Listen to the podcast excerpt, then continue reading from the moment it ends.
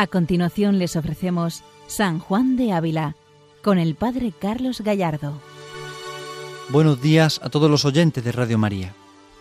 Continuamos con nuestro programa dedicado a San Juan de Ávila, doctor de la Iglesia Universal. A él acudimos, a su protección, a su intercesión, a su testimonio, a su ejemplo de vida. Acudimos a la santidad, a la santidad de su vida que siempre viene a iluminarnos, a sostenernos, a alentarnos al amor de Dios. San Juan de Ávila dedicó su vida, como sabemos, a predicar esta verdad del amor de Dios y extender ese amor infinito a cada hombre, a cada corazón. San Juan de Ávila extendió de una forma muy especial con su palabra y su vida ese deseo de la santidad. Transmitió y contagió el deseo por la santidad. Y esto para nosotros es importante porque los santos son esos hermanos mayores que nos estimulan en la fe, que nos estimulan y nos alientan en la esperanza, son estos hermanos mayores que nos ayudan a vivir de verdad el camino de la santidad. La santidad es posible para nosotros. Y los santos nos recuerdan esta verdad de fe. La santidad es posible. Es posible para nosotros porque es posible entregarnos a Jesucristo de verdad. Es posible porque podemos dar la vida por Él. Es posible porque podemos enamorarnos de nuevo de Jesús. A pesar de nuestras debilidades, nuestras caídas, nuestras pobrezas, siempre podemos enamorarnos de nuevo de Él, volver a comenzar en la entrega, volver a darnos en el amor. Y esto es lo que San Juan de Ávila quiere hacer con los sacerdotes especialmente. Por esto comentamos esta plática a los sacerdotes de Córdoba, donde San Juan de Ávila presenta como fin, como meta, como objetivo del sacerdocio la santidad. Porque el sacerdote está llamado precisamente a esa gloria de Dios y la salvación de las almas, y para ello requiere hombres de gran santidad. Vamos a ver ahora este número, vamos a tratar este punto número 9 de la plática a los sacerdotes de Córdoba, plática número 1, donde San Juan de Ávila presenta el ejemplo de los santos. Cómo los santos nos estimulan, cómo los santos son referentes para nosotros. Y es importante este punto. Los santos no solamente son para venerarlos en un culto, no es solamente para tenerlos en una hornacina, los santos son imitables. Es verdad que no todos los santos son igualmente imitables, y no todas las personas estamos llamados a imitar a todos los santos de igual manera, evidentemente no. Pero sí es cierto que hay principios básicos, fundamentales, que sí tenemos nosotros que aprender a imitar en sus vidas. Por ejemplo, la oración, la penitencia, la caridad. Son principios básicos en la vida espiritual que los santos han desarrollado de una forma espléndida, según Dios les ha pedido a cada uno. Y tenemos, viendo su imagen, viendo su referencia, tenemos nosotros también que imitar a estos santos. Viendo un poco su, su imagen, su referencia, su modo de proceder, nosotros aprender, aprender de ellos e imitar. No una imitación mimética, sino una imitación en la vida interior, una imitación en sintonía de corazón. Es verdad que a lo mejor no tenemos que hacer tres horas de oración como harían otros santos, pero sí comprendemos que es necesaria la oración, sin ella no hay santidad. Es verdad que no tenemos que hacer las grandes penitencias de San Pedro de Alcántara, pero sí comprender que necesitamos hacer penitencia para la vida espiritual. Y es verdad que no podemos vivir a lo mejor la caridad de la Madre Teresa de Calcuta, pero sí podemos comprender que los pobres son importantes para nosotros y el amor es el principio básico de la vida espiritual. Es decir, sacar de los santos aquella esencia que nos ayuda a, a vivir en plenitud nuestra vida cristiana. La plenitud precisamente de esta vida solamente es la santidad. El santo es quien corresponde a su vocación. El santo es quien realmente se está entregando. Es el santo quien realmente es capaz de responder al amor de Dios de una forma plena, auténtica, verdadera. Es en definitiva el santo quien realmente extiende el amor. Vamos a ver este texto que San Juan de Ávila nos presenta en la plática a los sacerdotes de Córdoba, la plática número uno. Y vamos al número nueve, como decía antes, donde San Juan de Ávila pone el ejemplo de los santos, para estimular así a los sacerdotes a su amor a la Eucaristía, a su amor al ministerio. Escuchemos las palabras del Santo Maestro Juan de Ávila. Y considerando esta alteza de santidad que aqueste santísimo oficio demanda, ha habido muchos, aunque de muy buena vida, que no se han atrevido a recibir tal dignidad, queriéndola más por señora que por mujer. San Marcos fue uno de, aquellos, y San Francisco otro, el cual, siendo rogado de muchos, que pues era ordenado de diácono, se ordenase de más, yendo a él por un camino pensando en esto y encomendándose a Dios, le apareció un ángel con una redoma muy clara, llena de un licor muy claro y muy resplandeciente, y le dijo, Francisco, tan clara como este licor ha de estar el ánima del sacerdote. Y era tan grande el resplandor del licor que San Francisco, con ser San Francisco, cotejando la limpieza de su ánima con aquel resplandor, le pareció no tener suficiente disposición para ser de misa y nunca jamás lo osó ser. Bien, en este primer apartado del número 9 escuchamos palabras de San Juan de Ávila bastante duras. ¿no? Si, esto lo lleváramos así a rajatabla, no ordenaríamos a nadie nunca sacerdote, evidentemente. Él pone este, esta imagen, sobre todo, en primer lugar, para sacar en la cuenta a los sacerdotes de la importancia de la santidad. Es decir, no puede ser un ordenado sacerdote si no tiene como referencia, como objetivo, como meta, la santidad. Ciertamente con caídas, con luchas, con, tropiezos, pero la meta es la santidad, el objetivo es la santidad. Y precisamente por esto es tan importante eh, tener en cuenta la santidad que requiere el sacerdocio. No puede recibirlo uno así de tal manera que como si nada, sino comprender lo que supone, lo que significa. Es verdad que no, tenemos el alma tan limpia como San Francisco eh, lo experimentó con esa visión ¿no? de, ese, de, ese, licor tan transparente. Es verdad que todos nosotros no tienen esa alma limpia así al ser ordenado, evidentemente. Dios puso esta disposición a San Francisco porque no tenía pensado para él esta vocación sacerdotal. Pero sí es verdad que en parte requiere de nosotros un esfuerzo por la limpieza de vida. El sacerdote tiene que vivir una vida limpia y para ello tiene que luchar contra el pecado. Es evidente que es pecador, es débil, es frágil, es humano, pero no debe de conformarse con, su caída, debe de seguir luchando, debe ir venciendo poco a poco, venciendo poco a poco la oscuridad que aparezca en el corazón. Tiene que ir superando poco a poco todas aquellas cosas que le, le enturbian, que le estropean, que le, que le enfrían el corazón. Por eso es tan importante ver cómo San Juan de Ávila entiende esta exigencia de santidad. Pone estos ejemplos, que son bastante fuertes, para, que no para hacernos caer en la cuenta de la grandeza del ministerio sacerdotal. Evidentemente, muchos pueden leer, algunos pueden leer esto y pensar, bueno, pues así no conviene ser sacerdote con esta disposición, y da un poco de miedo, ciertamente, pensarlo. Pero no lo hace San Juan de Ávila para que caigamos en el miedo, no, sino más bien en el respeto a la vocación que hemos recibido, más bien comprender la grandeza estimable que tiene el sacerdocio. Porque también puede pasar lo contrario, lo vemos todo tan, tan fácil, tan simple, que rapidísimamente decimos, no, yo quiero ser sacerdote. Bueno, hay que examinar bien la vocación. Examinar bien la vocación requiere ver si realmente Dios lo pide. A San Francisco Dios no le pidió ser sacerdote, sí le pedía ser santo. Y de hecho, santo y fundador. Y fue ordenado diácono. Pero no le pedía ser sacerdote. No lo quiso el Señor para esta vocación. Como otros santos, sin embargo, sí lo han sido. Es decir, cada uno tiene su camino. No es que sea mejor o peor una cosa u otra, sino lo que Dios pide a cada uno pero sí es verdad que al que le pide, al que le pide sacerdocio, le está pidiendo una gran santidad de vida. Y San Juan de Ávila nos quiere acercar en la cuenta de esta importancia, de esta gravedad.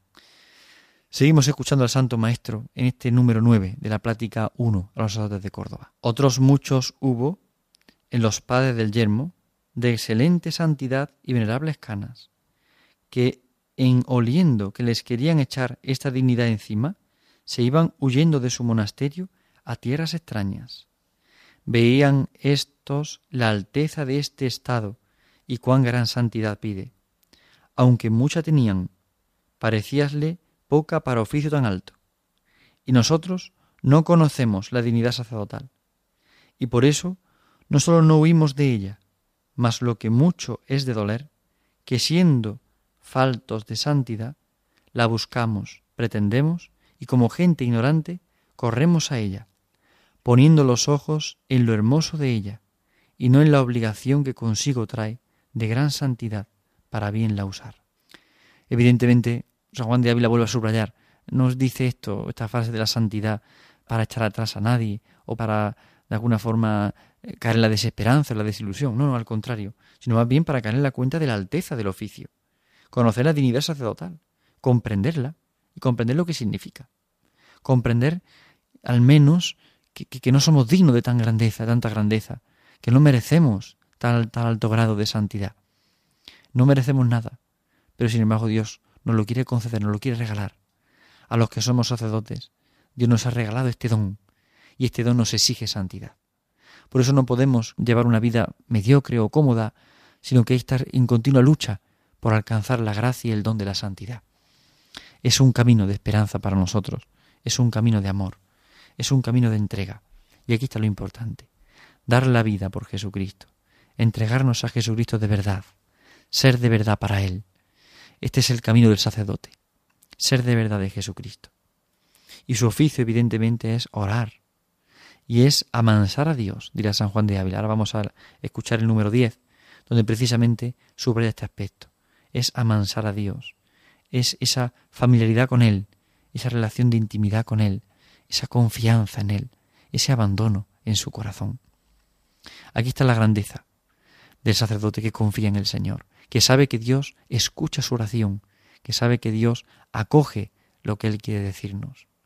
El sacerdote tiene que ser hombre de oración, que presenta a Dios la necesidad de los hombres, y a la vez un hombre tan humano que sabe presentar al pueblo la verdad de Dios, el amor de Dios, lo sabe hacer presente con palabras y con vida. El sacramento del orden es un sacramento, por tanto, es decir, Dios actúa directamente y actúa de tal manera que hace a la persona nueva, que la cambia existencialmente, esencialmente. Al ordenarte un sacerdote, recibes un sello en tu corazón indeleble, un sello que nunca se puede borrar. Te ha hecho sacerdote para siempre, y por eso para siempre vivir con Él, para siempre ofrecer el sacrificio de la Eucaristía, para siempre ser Eucaristía para cada hombre. Vivir en Dios, vivir en los hombres, para llevar los hombres a Dios, para llevar a Dios a los hombres. Pero por esto el oficio del sacerdote es amansar a Dios. Y así lo dice San Juan de Ávila en el número 10 de esta plática. Escuchemos al Santo Maestro. Esto, padres, es ser sacerdotes, que amansen a Dios cuando estuviere ay enojado con su pueblo, que tengan experiencia que Dios oye sus oraciones y les da lo que piden, y tengan tanta familiaridad con Él, que tengan virtudes más que de hombres, y pongan admiración a los que los vieren, hombres celestiales o ángeles terrenales, y aun si pudiere ser mejor que ellos, pues tienen oficio más alto que ellos. Hombres celestiales o ángeles terrenales. Son palabras de San Juan de Ávila que nos sorprenden. Un hombre tan humano, sin embargo, tan, tan cercano a los problemas de la gente, pero sin embargo en lo que se refiere al sacerdote en la relación con Dios y con los hombres, lo presenta así. Un hombre celestial o un ángel terrenal. Esto quiere expresar la unión que tiene que tener el sacerdote con Dios y con los hombres al mismo tiempo. Una unión profunda, una unión auténtica, una unión sincera. Esto quiere manifestar, por tanto, que el sacerdote tiene que entregarse a Dios, de manera que su vida sea toda para Él, toda para el Señor, y al mismo tiempo entregarse a los hombres, para servir al pueblo de Dios, para estar con Él, para atender, para escuchar, para comprender, para amar. La vida del sacerdote debe ser pontífice entre Dios y los hombres. Por esto es tan importante caer en la cuenta de la necesidad que tiene el mundo de sacerdotes.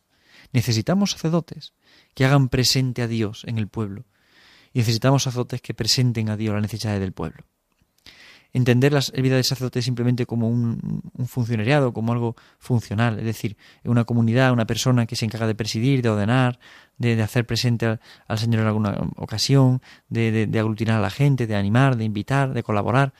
Eh, entender así el ministerio es romper realmente el sentido profundo del ministerio sacerdotal. Es la idea, una idea eh, confusa de lo que significa ser sacerdote, porque sacerdocio configura a la persona enteramente con Jesucristo sacerdote víctima de altar. Porque la ordenación sacerdotal cambia esencialmente al hombre y lo hace ser Cristo. Por eso cuando bautiza es Cristo quien bautiza. Cuando predica es Cristo quien predica. Cuando celebra la Eucaristía es Cristo quien se hace presente en la Eucaristía. Cuando dice tomad y comed esto en mi cuerpo, se está convirtiendo en el cuerpo mismo de Cristo. Porque el sacerdote hace las veces de Jesucristo. Y aunque incluso estuvieran en pecado, hasta cuando actúa en los sacramentos, Cristo se hace presente. Ahora, qué duda cabe que ese sacerdote además vive realmente lo que está predicando. Si realmente el sacerdote se enamora de Jesucristo, se entrega de verdad, cuánta eficacia tendrá su ministerio. No solamente la eficacia del sacramento, sino también la eficacia de la santidad de su vida, que Dios suele bendecir con frutos abundantes. Frutos que a lo mejor el mismo sacerdote ve o percibe o toca, pero que sin embargo llegan al corazón de tantas personas. Es importante percibir esta necesidad de comprender este sentido del sacerdocio, entender lo que significa ser sacerdote. Por eso San Juan de Ávila pone en este punto la misión de sacerdote. ¿Qué es ser sacerdote? Que amansen a Dios cuando estuviera enojado con su pueblo. Es decir, en primer lugar, la intercesión. Amansar a Dios, como Moisés en la batalla del pueblo de Israel, cuando él levanta los brazos en alto y entonces vence en la batalla, porque Dios da triunfo a su pueblo cuando hay alguien que ora por él. Amansar a Dios. La misión de sacerdote es orar por su pueblo. Todos tenemos un sacerdote cerca, o bien un amigo sacerdote, o bien nuestro párroco, un sacerdote que vive cerca de nosotros de alguna forma, pues su oración es una intercesión por nosotros. También los sacerdotes tenemos necesidad de otro sacerdote que ore por nosotros, que interceda por nosotros ante el Padre. La misión del sacerdocio es precisamente la intercesión, la mediación. Y por eso, que amanse a Dios. Es decir, cuando Dios ve nuestro pecado y Dios eh, contra el pecado se revela, porque va en lo contrario a la Dios, el pecado es lo contrario a Dios, la oración del sacerdote es como ese manto de misericordia. No un manto que cubre sin más y tapa, no, no. La oración del sacerdote y la misericordia de Dios que se produce en la persona es sanadora, es sanante. Puesto cuando el sacerdote confiesa, perdona el pecado. Cuando perdona los pecados, está eliminando el pecado de la vida de la persona. Y por tanto, está haciendo nuevas todas las cosas. La misericordia de Dios actúa así. Actúa en cada persona, en cada hombre, por medio del sacerdote. Por esto el sacerdote es el dedo de Dios, que recuerda a cada hombre la misericordia infinita que Dios tiene con él. Así lo recordaba San Pablo VI. Es el dedo de Dios que toca el corazón de cada hombre. Esto es el sacerdote. Pero para ello amansa a Dios, es decir, ora por su pueblo, intercede. Intercede cuando Dios ve el pecado, el sacerdote vela por el pueblo, intercede por él, es una imagen metafórica que San Juan de Ávila usa, tomado de la escritura del Antiguo Testamento. Pero podemos comprender el significado más profundo, que va más allá. No es que Dios se enfade con el pueblo, no es que Dios odie y quiera condenar y tenga sed de venganza, no, no significa eso. Significa que el pecado es lo más contrario al amor de Dios. Y que el pecado, es lo más contrario al amor de Dios, necesita de la intercesión, necesita de la misericordia. Y es Cristo quien alcanza la misericordia. Y es Cristo quien se hace presente y el sacerdote hace presente a Jesucristo. Por eso, a renglón seguido dirá San Juan de Ávila, que tengan experiencia que Dios oye sus oraciones y les da lo que piden y tengan tanta familiaridad con Él.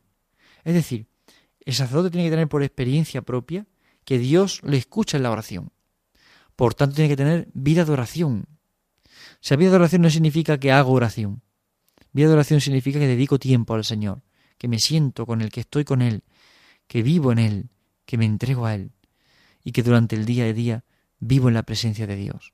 Por supuesto, dedico tiempo a estar con el Señor, dedico tiempo a vivir en su presencia, pero eh, un tiempo especial, no un tiempo prolongado. Pero además de eso, en el día a día, en la vida ordinaria, en lo cotidiano, impregno de oración todas las cosas que realizo. Impregno de oración cada actividad, cada acontecimiento, cada obra. ¿Por qué? Porque tengo por oficio orar por el pueblo.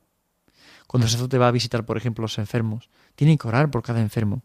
Cuando recibe una visita a una persona que quiere ser aconsejada, tiene que orar por esa persona. Cuando va a confesar o a predicar o a celebrar la Eucaristía, tiene que disponer el corazón para ese acontecimiento, para ese encuentro, porque tiene que amansar a Dios, porque tiene que tener experiencia de que Dios le oye. Y Dios le escucha de tal manera que sabe el sacerdote que su oración llega a lo más íntimo del corazón de Dios. Que Dios va a responder a esta oración sacerdotal, porque es la oración de su Hijo. Pero de la oración pasa a un paso más, San Juan de Ávila. Que tengan virtudes más que de hombres y pongan admiración a los que los vieren. Es decir, además de vida de oración, tiene el de que vivir la virtud. ¿Por qué? Porque su vida de virtud es vida de santidad y tiene que provocar admiración en quien le ve. Quien ve al sacerdote tiene que descubrir en él la virtud, tiene que animarse a la virtud. Es una idea que ya antes San Juan de Ávila nos ha recordado y ahora de nuevo nos lo vuelve a decir. Es decir, tiene que traernos a la mente y al corazón este deseo, el deseo de vivir la virtud, para que quien esté conmigo, entre en contacto conmigo, tenga admiración y desee ser santo. Es decir, la vida del sacerdote tiene que ser un referente, de tal manera que quien le vea, quien le toca, quien le habla, quien está con él, tenga deseo de santidad, tenga deseo de entrega, tenga deseo de amor. Quien realmente se acerca al sacerdote quiera vivir cerca de él, quiera vivir en Dios, porque ha descubierto en él un camino de santidad. Aquí está el misterio, el misterio de la santidad sacerdotal. Por eso es tan importante que el sacerdote caiga en la cuenta de su alto oficio. Hombres celestiales o ángeles terrenales, porque su virtud y su oración atrae a los hombres que quieran amar más al Señor. Motiva a los hombres a entregarse, motiva y mueve a la santidad. Por tanto, la vida del sacerdote tiene que ser una vida que mueve a la santidad, que impulsa la santidad, que anima, que orienta, que alienta, que empuja. Bien, pues vamos a orar mucho por nuestros sacerdotes. Vamos a pedir al Señor que aumente la vocación al sacerdocio, pero también que los que ya somos sacerdotes seamos realmente santos, seamos hombres que amansen a Dios, que tengamos experiencia de que Dios nos oye, tengamos experiencia de oración y además tengamos virtudes para que todo el que las vea desee imitarlas. No solamente una virtud aparente, una virtud eh, que aparentemente se puede valorar o pesar, sino que además motiva y empuja a los demás a imitarla. Una virtud que haga atrayente a los hombres la santidad de Dios. Aquí está el deseo, nuestro deseo, nuestra petición hoy a San Juan de Ávila, para que Él interceda por nosotros, por nuestro clero español, para que vivamos de verdad así, con este deseo de santidad, con este deseo de entrega. Y todos los fieles que nos escucháis en esta mañana, pedid al Señor por vuestros sacerdotes, por los que tenéis cerca, amigos, por vuestro párroco, pedid, pedid por ellos, y pedid también por el incremento de las vocaciones. Pedid que seamos más y más santos, para que realmente hagamos presente en la Iglesia el misterio del amor de Dios. El sacerdote es ese dedo de Dios que quiere tocar al hombre, a cada hombre, para recordarle cuánto le ama el Señor. Que la Santísima Virgen María también nos conceda esta gracia a todos nosotros, de querer enamorarnos más de Jesucristo, de querer vivir solo para Él. Buenos días a todos en el Señor y que Dios les bendiga. Han escuchado San Juan de Ávila, dirigido por el Padre Carlos Gallardo.